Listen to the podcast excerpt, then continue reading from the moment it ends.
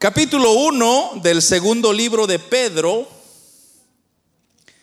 Ya eh, finalizamos la semana pasada, hermanos, el, el primer, la primera carta. Ahora corresponde continuar con la segunda carta.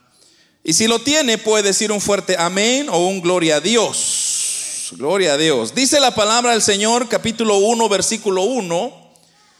Simón Pedro siervo y apóstol de Jesucristo. A los que habéis alcanzado por la justicia de nuestro Dios y Salvador Jesucristo, una fe igualmente preciosa que la nuestra. Gracia y paz os sean multiplicadas en el conocimiento de Dios y de nuestro Señor Jesús. Como todas las cosas que pertenecen a la vida y a la piedad, nos han sido dadas por su divino poder mediante el conocimiento de aquel que nos llamó por su gracia, por su gloria y excelencia, por medio de las cuales nos ha dado preciosas y grandísimas promesas, para que por ellas llegaseis a ser participantes de la naturaleza divina, habiendo huido de la corrupción que hay en el mundo a causa de la concupiscencia Amén. Oramos, hermanos Padre, que estás en el cielo, te pedimos en esta noche que puedas tú, Señor, tener misericordia de nosotros una vez más, pidiendo tu oportuno socorro, Señor, para que nos hables a la luz de tu palabra. Gracias por permitirnos entrar a tu presencia y adorarte, Señor. Pero igual manera tenemos, Señor, hambre y necesidad de escuchar esta maravillosa palabra. Señor, yo sé que tú a más de alguien has de hablarle esta noche. Señor, aconsejanos, enséñanos que tu palabra sea esa, esa luz en nuestro camino, esa lámpara que ha de guiarnos hacia la eternidad. Señor, si hay algún enfermo, sánalo en el nombre de Jesús. Fortalece a aquel que lo necesita. A ti la gloria. En el nombre de Jesús. Amén y amén. Pueden hermanos tomar sus asientos. Gloria al Señor. Como dije, eh, corresponde, hermanos, continuar con la segunda carta del apóstol Pedro. Y debemos de mencionar, hermanos, que el apóstol Pedro es el, escritor, obviamente, de estas dos cartas, que la primera que ya leímos y ahora esta segunda, que la cual, eh, hermanos, eh, Pedro una vez más se encarga, y, debo de aclarar, como le dije eh, cuando iniciamos la primera carta, eh, en aquel tiempo, en aquel entonces, eh, cuando la iglesia primitiva comenzó a esparcirse por, todas las, por todos los lugares, especialmente por Asia Menor, ellos comenzaron a reunirse en pequeños grupos, haciendo así primeras iglesias donde ellos vieron la necesidad de, congregarse como hermanos, de, ser parte de, alguien, de, una, iglesia donde pudieran encontrar ah, ánimo, aliento, fortaleza, hermandad, amistad. Y una de las cosas que ocurría era que cuando hay un grupo de personas reunidas, y no hay una autoridad puesta encima de ellos, es bien fácil el que cada persona comience a sacar sus propias conclusiones o, agarrar el Evangelio como ellos piensan que es. Ahora, gracias a que nosotros ahora tenemos, hermanos, este privilegio de tener este, este libro, maravilloso libro en nuestras vidas, que ya nosotros ya no podemos estar divagando diciendo cuál será lo correcto o, qué iglesia tengo que ir o, o qué es lo que yo tengo que predicar. En ese entonces no existía eso. Entonces, quizás había un hermano que se levantaba y él decía, hermanos, yo les voy a predicar el día de hoy y lo que el Señor le daba era lo que ellos hablaban. Ahora, el problema con eso era de que, como dije, no había una autoridad establecida, entonces cada quien daba su opinión de lo que ellos pensaban que era el Evangelio. Ahora, lo que comenzó a ocurrir era que muchas personas comenzaron, como decimos nosotros un dicho, a meter su cuchara y comenzar a opinar y a decir, bueno, Dios es, Dios, Dios, es un Dios de amor, Dios no se enoja, Dios, a ustedes hagan lo que ustedes quieran, pero vengan el domingo, reconcíliense y todo va a estar bien. Y así comenzaba la gente a decir. Otros decían, por ejemplo, a los colosenses, ellos decían, ya creo que el Señor ya vino por su iglesia, así que yo creo que hagamos lo que tengamos que hacer, ya Cristo ya no va a regresar por su iglesia. Entonces, imagínese usted las herejías que comenzaron a darse. Entonces, lo que hacían o lo que hacían los apóstoles era escribir las cartas como para decirle a ellos las correcciones o los errores que ellos estaban cometiendo y entonces así corregir cualquier situación que, que se estaba dando. Ahora, en esta segunda epístola del apóstol Pedro, hermanos, es muy, muy corta, tiene aproximadamente que cuatro versículos o capítulos, perdón, o tres capítulos tiene, es muy corta, pero es muy concreta, es, eh, tiene un mensaje bastante directo. Y es que en la iglesia a donde está dirigida esta carta, Hermanos, eh, se estaba dando una serie de, de personajes que estaban metiendo herejías en la iglesia. Entonces es una carta de corrección. Vamos a ver mucho eso, que el apóstol Pedro va a ir corrigiendo con palabras un poco fuertes, otras veces con amor, pero eh, ese es el estilo de esta carta. Entonces, primeramente tenemos que decir, como dije, en el versículo 1 usted puede ver que dice Simón Pedro, siervo y apóstol de Jesucristo. Entonces, él mismo se identifica que él es el autor de esta carta. No, no, hay, no hay duda, no, hay, eh, no podemos decirlo escribió alguien más, sino fue Pedro con su misma mano quien escribió esta carta y lo hizo un poquito antes de su muerte. Eh, el tema, como dije, de esta de esta carta, hermanos, eh, de esta epístola, es establecer el cuidado que el creyente tiene que tener, pero que de igual manera como se cuida, así debe de crecer. Entonces hay que cuidarse, pero también hay que crecer. Eso es muy importante y lo vamos a ir notando mientras que nosotros vayamos viendo. Y de hecho hay unos versículos que nos, dan las pistas. Por ejemplo, versículo 17, en el capítulo 1, versículo 17, mire lo que dice. Pues cuando él recibió de Dios Padre honra y gloria, le fue enviada desde la magnífica gloria una voz que le decía, este es mi Hijo amado en el cual yo tengo complacencia, una referencia a lo, a lo de Cristo, a lo que quien fue Cristo. Eh, podemos ver, por ejemplo, el versículo 18 dice, y nosotros oímos esta voz enviada del cielo cuando estábamos con él en el monte santo. Aquí el apóstol Pedro está recordándoles a sus escritores que él fue testigo primeramente de que Jesús fue una persona real que vino a esta tierra y que estuvo con ellos. Y luego dice él en el versículo 18, nosotros oímos esa voz del cielo. O sea, nosotros fuimos testigos, por eso se llaman apóstoles. Una de las características de un apóstol es que haya visto a Cristo. Entonces, si no ha visto a Cristo, no es apóstol. Pero hay, hoy en día es un título muy común que mucha gente quiere llamarse apóstol, pero ese es otro punto. Pero dice, nosotros estábamos con él en el monte santo. Entonces ahí está aclarando Pedro diciéndole a sus escritores, miren, lo que yo les voy a escribir es de ese hombre a la cual nosotros estuvimos presentes. Nosotros lo vimos, lo escuchamos cuando esa voz dijo, este es mi hijo amado en el cual yo me complazco. Entonces él está estableciendo una credibilidad. O sea, lo que él está diciendo es, lo que yo le, estoy, le voy a decir ahora no es un invento, no es una idea que se me ocurrió, no son palabras de Pedro, sino más bien es una inspiración de Dios porque Dios mismo nos hizo parte de, su, vínculo y, es lo que él está aclarando ahí. Ahora, en esta lección, hermanos, eh, en este mensaje o estos primeros cuatro versículos, vamos a hablar un poco sobre los regalos preciosos de Dios. Así se llama el tema, regalos preciosos de Dios. ¿Cuáles son esos regalos? que Dios le ha dado a la iglesia, a sus hijos, y que son preciosos porque no debemos de descuidarlos.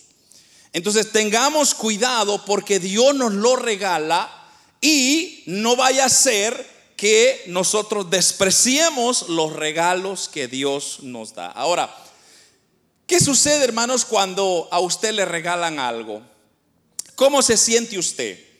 Yo creo que a todos nos gusta. ¿Alguien aquí que no le guste los regalos, hermanos? Alguien aquí puede decir, hermano, yo odio los regalos, no me traigan regalos. No fue, yo creo que no sería de esta tierra. A todos nos encantan los regalos. Pero ¿por qué nos encantan? Porque son gratis. Porque no nos cuesta. Entonces, cuando usted le regalan algo, usted obviamente su corazón se alegra, se, emociona para saber, bueno, de qué se trata. Pero a la misma vez usted dice, ¿qué, qué detalle? Usted comienza a sentir un sentimiento a esas personas que le regalaron. Ahora, así es Dios con la iglesia y eso es lo que Dios de hecho ha hecho con nosotros. Nos ha dado regalos preciosos que no deberíamos de despreciar. Y eso es lo que vamos a ver en esta noche con la ayuda del Señor. Son cuatro, es lo que vamos a ir viendo. Primeramente, en el versículo 1 vamos a encontrar el primer regalo. Mira el primer regalo que Dios nos da. Voy a leer desde el principio. Simón Pedro, siervo y apóstol de Jesucristo, a los que habéis alcanzado por la justicia de nuestro Dios y Salvador Jesucristo. Pero mire lo primero que dice, una fe una fe igualmente preciosa que la nuestra. El primer regalo que Dios nos regala es la, la fe. ¿por qué la fe? Porque ahí dice es como. La fe es como. ¿Cómo qué, hermanos? Como la que ellos tuvieron. Como la del apóstol Pedro, el apóstol Pablo. Esa fe viva, esa fe que hermanos no duda en lo absoluto. Entonces, si bien, hermanos, en el sentido de fe, debemos de, aclarar algo y es que hay, mucha mala interpretación en estos versículos porque, por ejemplo, están aquellas personas que, que obviamente dicen de que ya el Señor ya me salvó, el Señor ya hizo todo por mí, entonces yo ya no tengo que hacer absolutamente nada, solo pues quedarme aquí con los brazos cruzados y esperar que el Señor me lleve a su presencia. Pero en realidad, hermanos, cuando nosotros venimos a los caminos del Señor, obviamente hay una responsabilidad en nosotros que nos motiva o que nos alienta o que nos, nos da fuerza para poder seguir peleando la buena batalla de la fe. ¿Y cuál es esa batalla de la fe? Es aquella que no se ve. Porque ¿qué es la fe? La fe es, Hebreos 11.1, la certeza de lo que no se ve. Y lo que luego que dice, póngamelo ahí para que se nos vamos a memorizarnos este versículo. Eh, Hebreos, perdón, 11.1. La fe es la certeza de lo que se espera y la convicción de lo que no se mira. Entonces, tener fe es estar seguro de lo que yo no puedo ver. Ahora, yo le he dicho a usted muchas veces, y creo que le voy a decir un montón de veces más, que nosotros alrededor nuestro en este momento hay huestes celestiales que están, hermanos, peleando, que están guerreando contra los ángeles de Dios para que usted y yo no estemos en este lugar. Y Satanás está peleando. ¿Por qué? Porque a él le interesa que la iglesia no tenga fe. Ahora, ¿qué dice la Biblia? ¿Cómo, ¿Qué necesitamos para obtener fe? La fe viene por el oír y el oír la palabra de Dios. Entonces, ¿qué es lo que hace Satanás? Satanás nos distrae para que no oigamos palabra, porque cada palabra que usted escucha hay una fe que está creciendo. Mientras que usted está exponiéndose a más palabra, hay fe, hay fe, hay fe y la fe va creciendo y Satanás no le gusta eso. Porque como usted va teniendo fe, usted va creyendo en el poder sobrenatural de Dios y usted sabe, hermanos, que cuando hay fe, ¿qué dice? Usted puede decirle a este monte, ponte, ponte acá o muévete para allá y se moverá. Pero ¿cómo? Porque aunque sea un granito de mostaza, dice que así fuera la fe, podemos mover montañas. Entonces Satanás está constantemente, que el Señor lo reprenda, peleando con la iglesia, entreteniendo a las iglesias, eh, distrayendo a los hermanos para que no sean expuestos a esta palabra.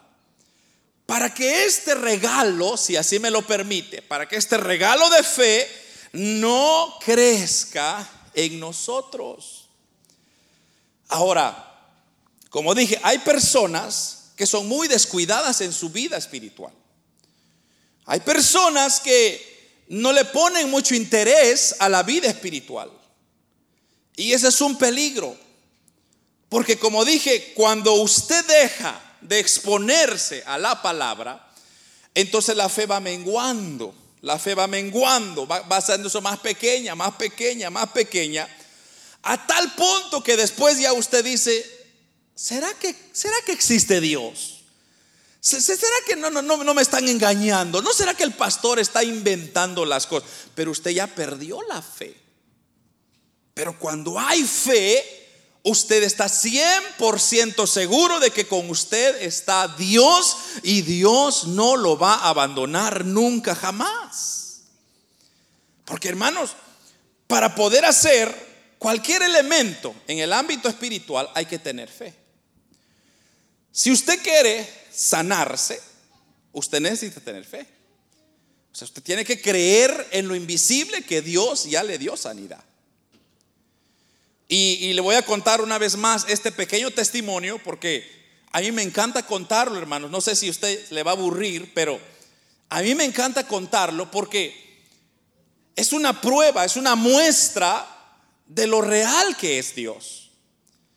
Cuando eh, bueno, no sé si ya, les conté, pero los tres hijos nuestros son milagros. Caleb, el primero, no, nadie creía que, o sea, hasta nosotros nos reímos cuando el doctor nos dijo que mi esposa estaba embarazada, porque mi esposa no ovula.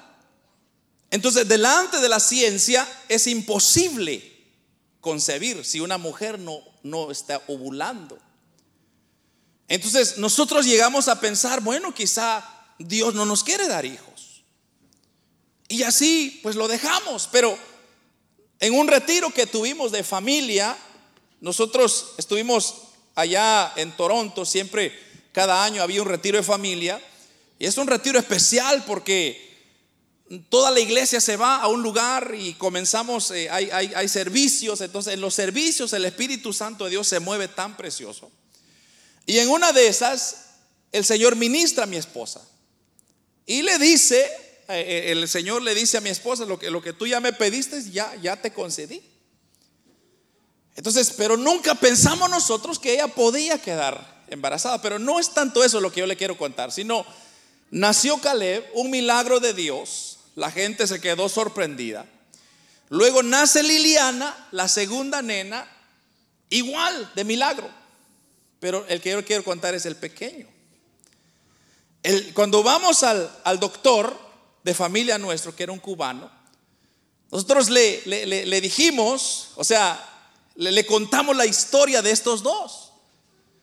Y, él, él decía, es, que yo no, yo no puedo, es que no puede, no cabe en mi cabeza, decía él, que estos dos hayan nacido de, la nada. ¿Cómo es posible? O sea, él se quedaba con la boca así abierta. Entonces yo le dije, mire pues, entonces le digo, si usted puede comprobarnos a través de la ciencia que este niño va a nacer, porque va a nacer, pero si usted con sus ciencias piensa que lo va a poder explicar, usted me lo explica y yo dejo de creer en Dios. Y hermano, cuando nace Elías, el chiquitín, y lo llevamos a, a que él lo, lo, chequee las primeras veces. Entonces, yo le digo al doctor, le digo, doctor, y al final, ¿qué pasó? ¿Tiene alguna respuesta? Entonces, lo único que me dijo él, que Dios te bendiga, me dijo. Ah, ahora usted cree que hay Dios, un, fue un Dios el que hizo el trabajo, el milagro. Obviamente él no lo expresó, pero usted se puede dar cuenta que la que operó, ¿cuál fue, hermanos? La fe. Porque nosotros le creímos a Dios y Dios obró. Porque como le digo, el doctor se quedó atónito, él no, no, no tiene palabras, no tiene forma de decir, es que no tiene sentido. Claro que no tiene sentido. Las cosas de Dios no van a tener sentido en el ámbito natural. Pero eso solo para que usted pueda ver, hermanos, el poder que tiene la fe. Y la fe es obtenido, es recibido por gracia. Es algo que Dios nos lo regala.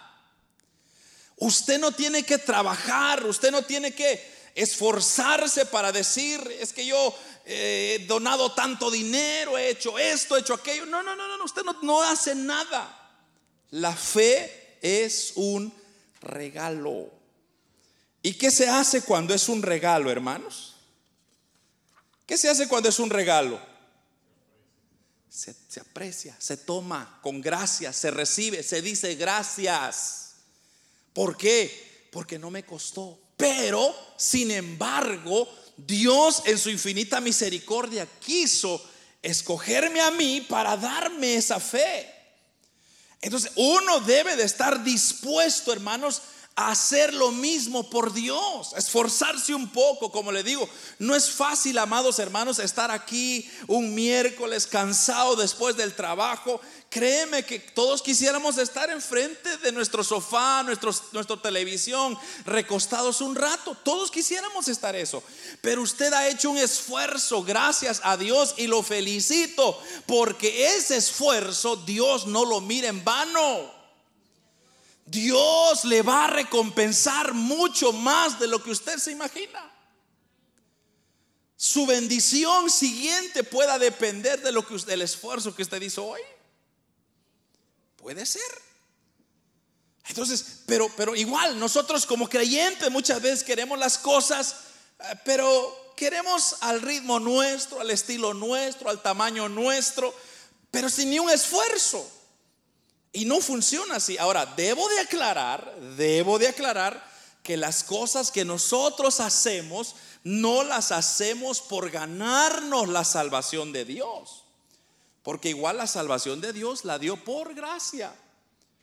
Usted no tiene que hacer mayor cosa, pero hay una responsabilidad en nosotros en orar, leer su palabra, congregarnos, amarnos como hermanos, motivarnos como hermanos, alentarnos como hermanos. Y, me encanta este término que él usa. Mire, fe igualmente preciosa. Usa ese término preciosa. ¿Por qué usa ese término preciosa y una fe preciosa? Porque es la fe la misma fe de nuestro Señor Jesucristo, el Hijo de Dios. Y todo lo que conlleva en lo de Dios es precioso, hermanos. ¿Por qué? Porque Dios, como dije, es un Dios, hermanos, que, que no tiene necesidad de que el hombre le adore. Dios está sentado en su trono de gloria y majestad. Y dice la Biblia que hay ángeles, usted lee el Apocalipsis capítulo 22, hay ángeles que le adoran y le exaltan día y noche.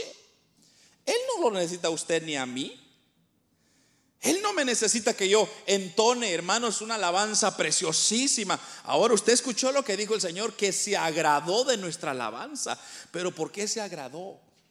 Porque lo hacemos con fe. Cuando yo vengo a este lugar, hermanos, y alabo al Señor, yo creo por la fe que aquí está el Señor con nosotros. ¿Por qué, lo sé? ¿Por qué yo creo eso? ¿Por qué no estoy equivocado en decirlo? Porque Él ha dicho en su palabra, de donde dos o tres estén congregados en mi nombre, ¿qué dice? Ahí voy a estar yo. Y aquí habemos más de dos. Entonces, yo sé que aquí está el Señor con nosotros, yo lo creo, yo lo sé. Por eso, hermanos, cuando usted venga, no venga a ver a los hermanos, claro que quizás eso es parte, pero usted venga, adore a su Señor, exáltelo y dígalo, gracias Padre, porque aquí me tienes, me diste el regalo de la fe, aleluya. Entonces, eso, hermanos, es lo que Dios está buscando.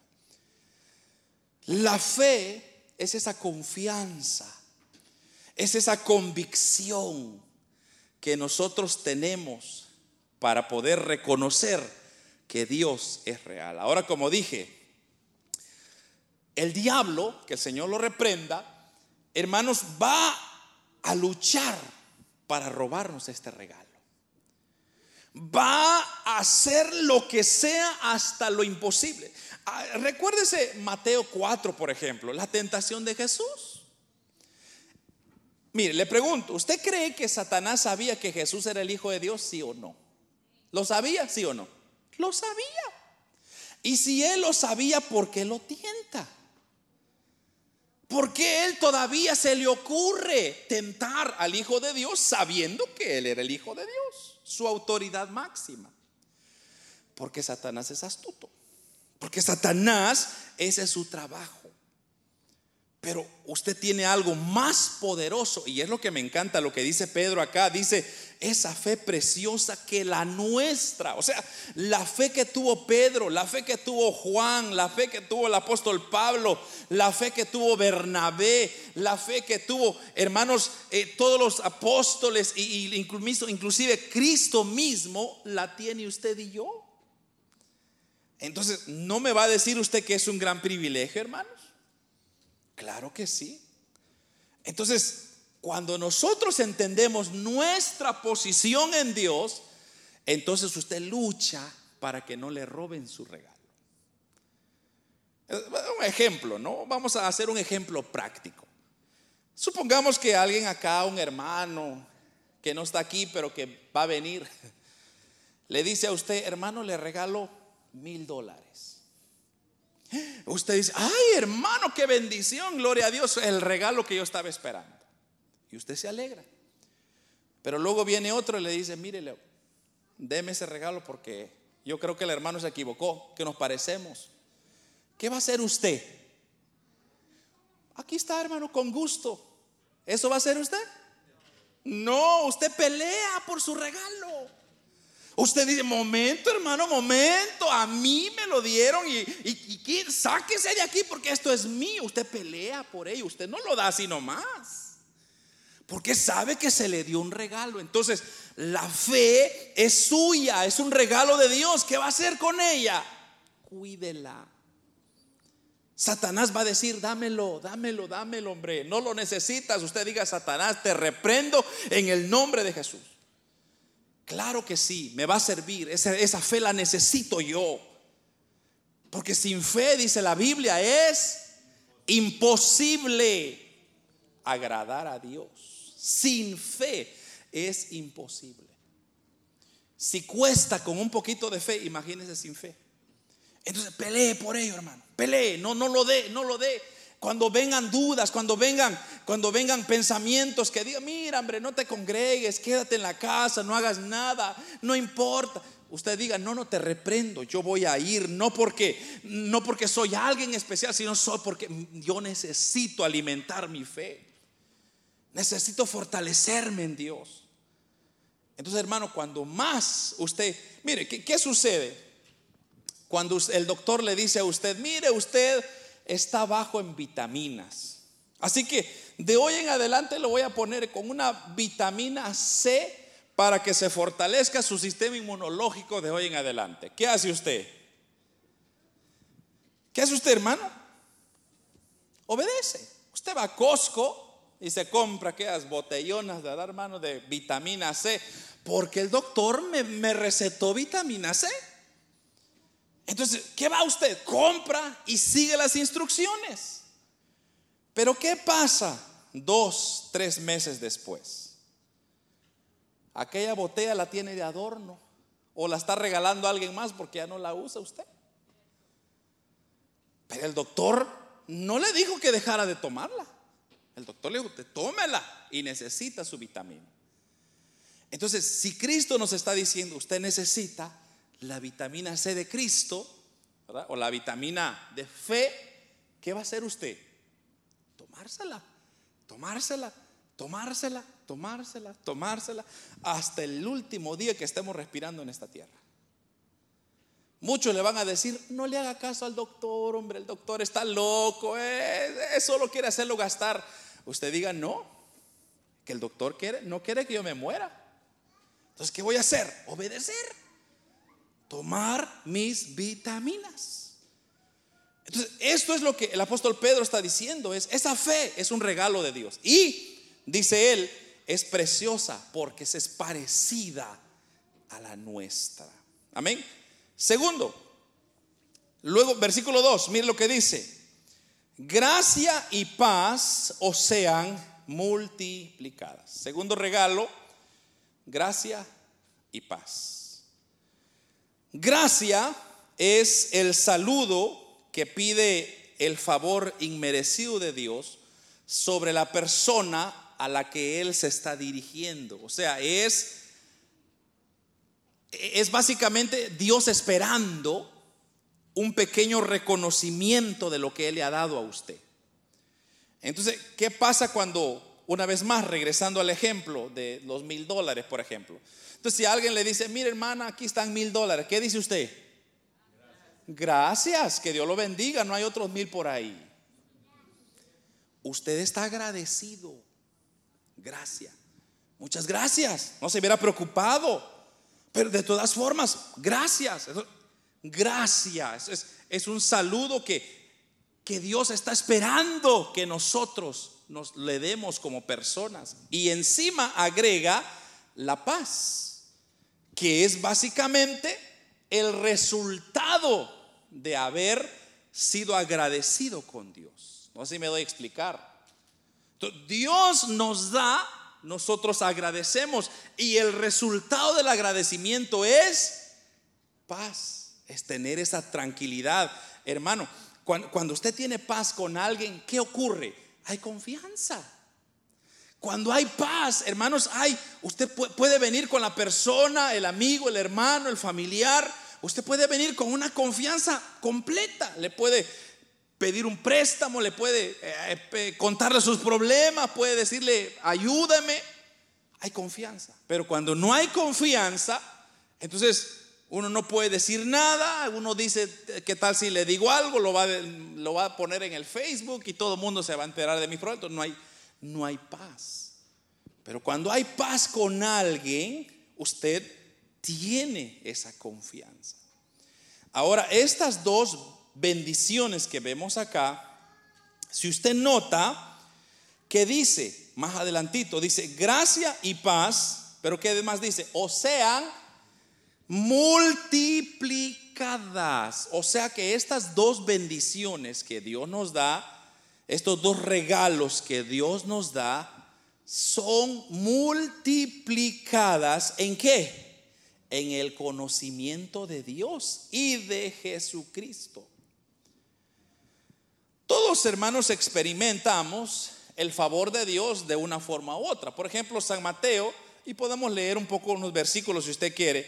San Mateo, capítulo que, 5, creo que es San Mateo 5.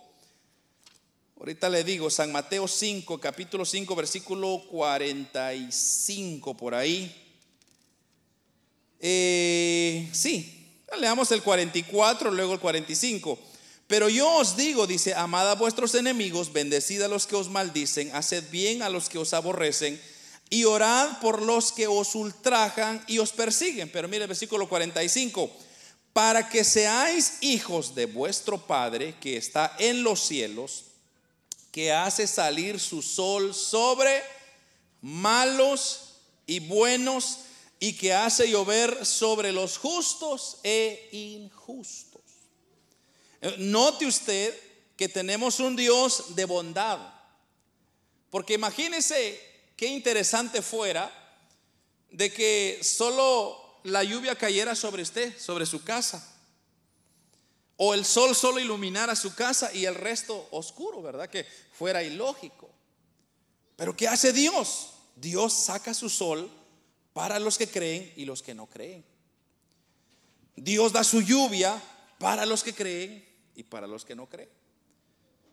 ¿Por qué es Dios así? Sabiendo que Dios, que el hombre es malo. ¿Por qué Dios es así tan bondadoso? Precisamente por eso, porque Él es bondadoso. Pero la diferencia está en que aquel que disfruta del favor y de la paz de Dios es aquella que ha reconocido a Jesucristo como su Señor y su Salvador. Esa es la diferencia. O sea, la plenitud del favor y de la paz de Dios solo se encuentra sobre los que han reconocido a Jesucristo como su Señor y su Salvador. Ahora, el sol es para todos, la lluvia es para todos, pero el favor y la paz y la gracia de Dios solo es para sus hijos, los que han reconocido que Jesucristo es su Señor. Me encanta lo que dice Efesios. Eh, Efesios creo que es capítulo 1, mire, si se va conmigo, Efesios 1, 3, eh, ahorita le confirmo. Efesios 1, 3 dice, ya me ganó.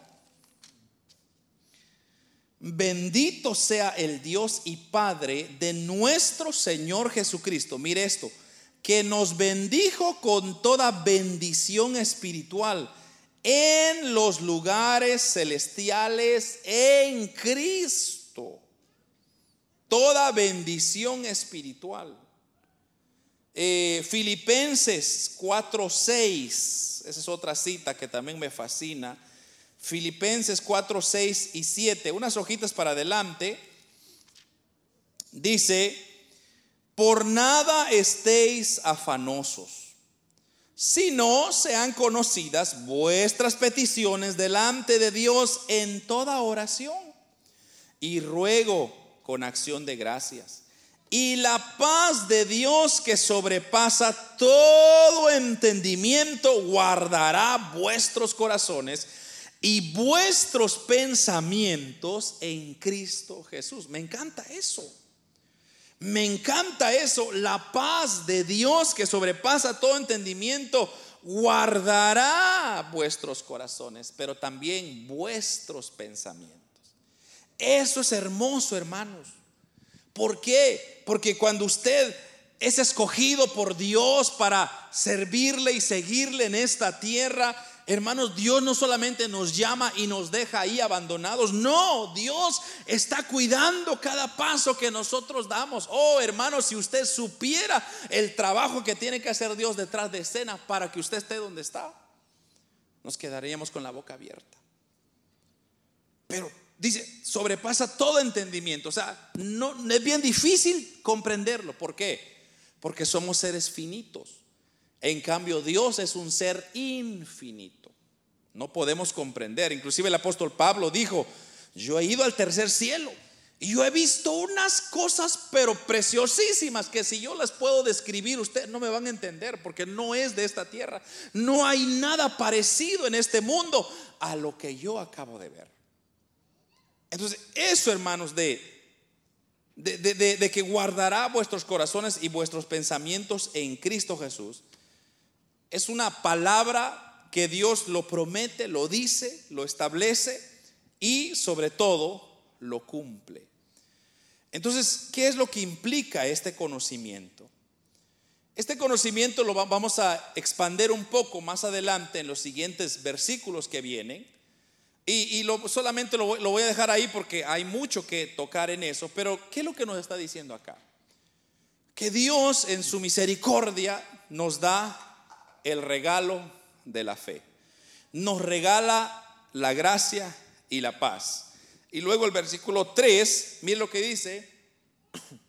Versículo 3, como todas las cosas que pertenecen a la vida y a la piedad nos han sido dadas por su divino poder.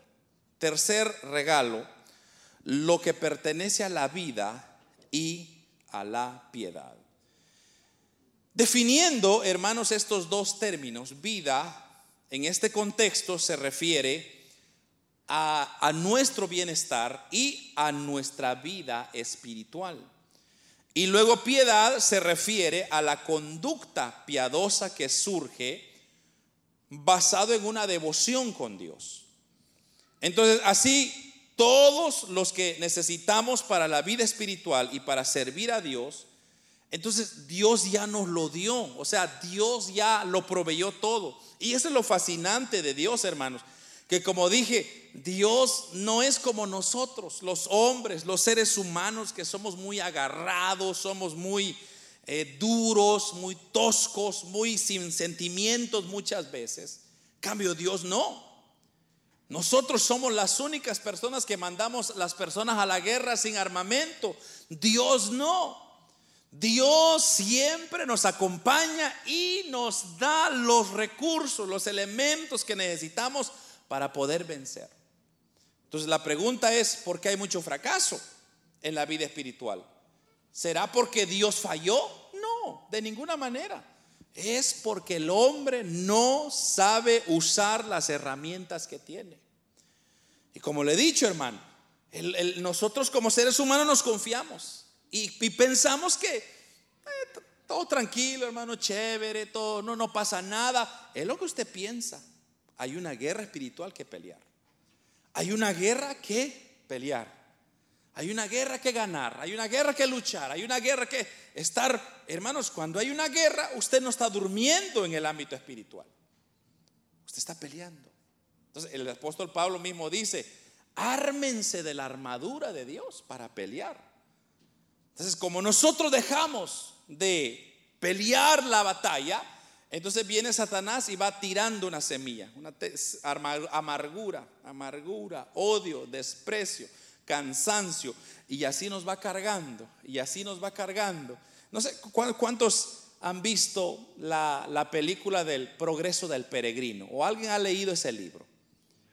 Es bien interesante ese libro de John Bunyan, eh, se llama El progreso del peregrino y, la, ilustración de ese libro es que mientras que usted va caminando, se le van tirando cargas. Entonces usted va cargando como tipo Santa Claus aquí, una bolsa de pecado, de, tanta cosa, de rencor. Y, pero, pero el propósito del libro es llegar al final a, subir un, un monte, una montaña, y llegar a encontrarse con la cruz. Entonces, cuando usted llega a encontrarse con la cruz, esa carga que usted lleva pesada se desata y se va rodando para abajo. Entonces, cuando usted es expuesto al Evangelio, que es el significado de la cruz, reconocer a Jesucristo como su Señor y su Salvador, entonces usted bota esa carga de pecado y de tanta cosa que le, hace, que, le seguía. Pero ¿qué hacemos muchos creyentes? Cuando ya somos expuestos a la cruz, volvemos a bajar la montaña y vamos recogiendo los pedazos que esa carga que soltamos ya, ya quedó y viene usted lo va recogiendo, recogiendo y vamos echándose otra vez la carga encima. ¿Por qué digo esto? Porque, hermanos, cuando usted disfruta el Evangelio de Jesucristo, Usted está, hermanos, hay luchas, hay pruebas, eso siempre van a estar ahí. No lo podemos eliminar, lamentablemente. Pero la diferencia es que usted está siempre en victoria con Cristo, porque Cristo está con usted. ¿Y acaso no dice Filipenses 4:13, todo lo puedo en Cristo que me fortalece? Pero es Cristo que me fortalece. E-, eso, eso nos da a entender de que Dios siempre nos va dando la victoria, dando la victoria, dando la victoria, dando la victoria. Pero nosotros cuando vamos cargando, entonces estamos dejando a Cristo a un lado, dejando las bendiciones, la gracia, la paz, la vida, la piedad, ya, ya no la apreciamos como tal. Entonces nos volvemos a llenar, nos volvemos a llenar de cosas, de cosas, de cosas a tal punto que después ya no queremos saber nada de Dios. Y por eso hay mucho cristiano, hermanos, que ya no quiere congregarse, ya no quiere buscar de Dios, porque quizá han tenido sus experiencias, quizá les han tratado mal y puede ser cierto. Pero nadie dice, yo me voy de la iglesia porque Cristo me trató mal. ¿Usted ha escuchado eso alguna vez? Nunca. Yo nunca he escuchado a alguien que diga, yo me fui de la iglesia porque Cristo me trató mal. No. Ahora, ¿por qué entonces nosotros le damos caso o hacemos caso a lo que nos hacen? Porque somos humanos, es cierto. Somos débiles, es cierto. Pero usted debe de darle más importancia a lo que es Cristo y no las circunstancias que nos rodean. Mire lo que dice Colosenses capítulo 2, versículo 12 y 13. Este versículo es bien fascinante. Sepultados con el bautismo, dice, en el cual fuisteis también resucitados con él, mediante la fe en el poder de Dios que le levanta de los muertos. Y a vosotros, estando muertos en pecados y en la circuncisión de vuestra carne, os dio vida juntamente con él, perdonando todos vuestros pecados. Esto, hermanos, es fascinante. Dios nos da vida juntamente con Cristo. Filipenses también dice, capítulo 2, versículo 12, por tanto, amados míos, como siempre habéis obedecido, no, con mí, eh, no como en mi presencia solamente, sino muchos más ahora en mi ausencia, ocupaos en vuestra salvación con temor y temblor. Porque Dios es el que en vosotros produce así el querer como el hacer por su buena voluntad. Pero e-, eso me encanta. De que, hermanos, tenemos que ocuparnos de nuestra salvación. Hay que ocuparnos con temor y con temblor. Eso significa que hay que estar alerta, ¿verdad? Si yo ya no estoy leyendo la Biblia, alerta, hermano, alerta, vuelva a leer. Si yo ya no quiero orar, alerta, hermano, alerta, vuelva a orar. Cuesta, cuesta, yo sé que cuesta. Eso, eso, eso es, es, hermano, eso es, eso es, de, eso es de saber. Estamos, imagínense, 12 horas, 10 horas de trabajo, 8 horas de trabajo, pesado. ¿Quién quiere orar? ¿Quién quiere leer la Biblia? Nadie. Pero son disciplinas que tenemos que buscar. Quizá no hay que orar después del trabajo, quizá ore antes, quizá en su almuerzo, quizá en su carro, quizá cuando se está echando una ducha, pero usted no se cierre a la posibilidad de que tiene que dejar de orar o hacer lo que Dios nos ha mandado hacer. hay que seguir con esa vida y esa piedad que viene a través del conocimiento de aquel que nos llamó a su gloria eterna. Amén.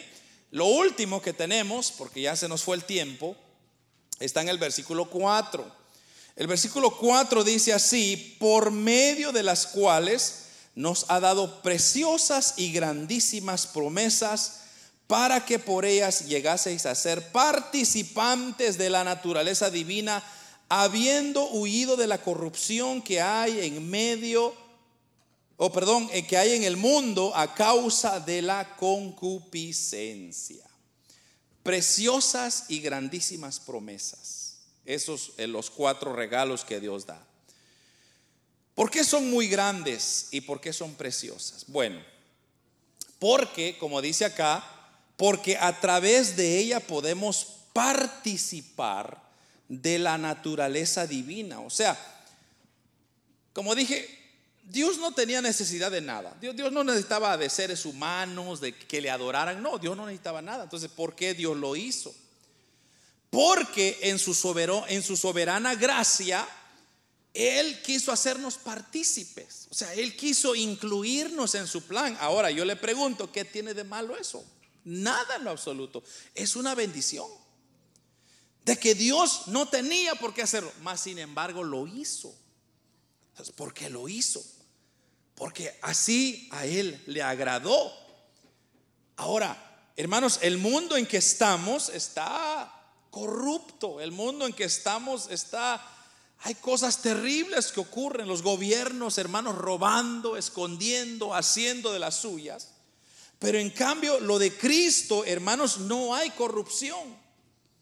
En Cristo lo que es, es lo que es, es preciosa, es grande.